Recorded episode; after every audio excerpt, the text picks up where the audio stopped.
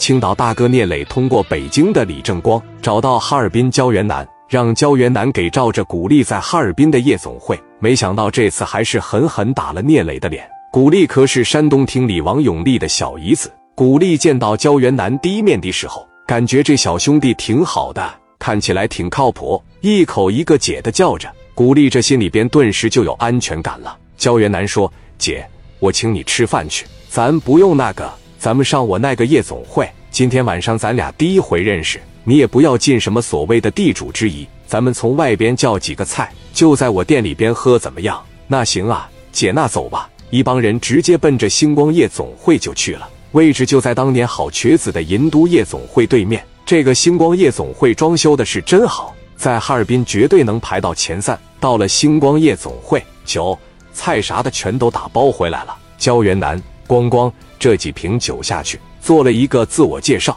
姐，在哈尔滨做生意，你什么也不用怕，有我焦元南在，谁也不敢欺负你。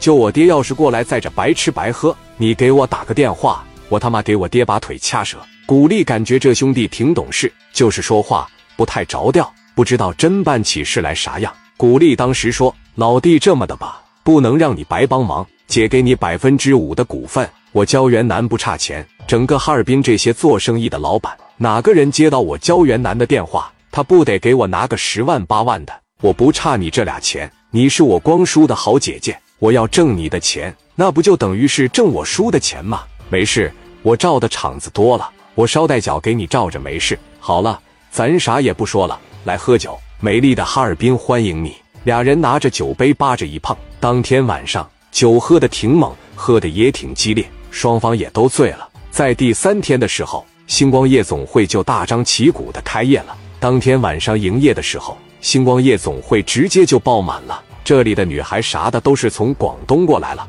那一个个长得也漂亮。头一天的营业额就干到十万块钱，这比在山东开夜总会可挣的太多了。到第三。第四天，营业额基本上都能持平到十万左右。古丽的脸上也是洋溢着幸福的笑容。但是你想想，古丽的买卖好，就注定了别人的生意很一般，消费的人就那么多。在这条街上还有一个夜总会，他家的生意呢一直挺一般，他主要就是靠着熊别人生活。这个夜总会的老板叫刘丽，刘丽当时这一瞅，他妈的本来买卖就不咋地，这他妈又开个星光夜总会。把客人都抢跑了，我得找一帮人过去熊一熊他，直接给他熊黄了，或者是熊俩钱过来。我买卖不行，谁也别想好。刘丽和佳木斯的钱果辉和钱果生关系非常好，当时拿着电话就打给钱果辉了。钱果辉电话一接，喂，你好，谁呀？果辉啊，我是刘丽。丽哥咋的了？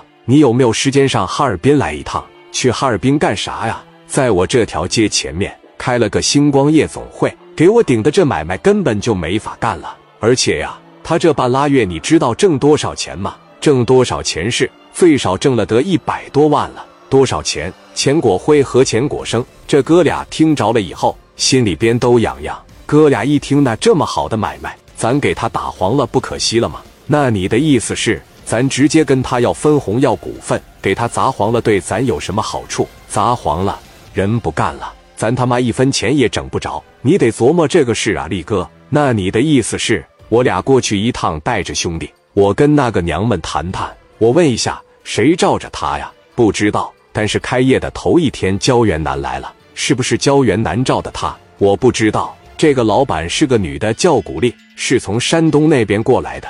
按理来说，在当地应该没什么关系。那焦元南指定是玩去了，而且据我了解。焦元南这个人不愿意给人照场子，那多麻烦。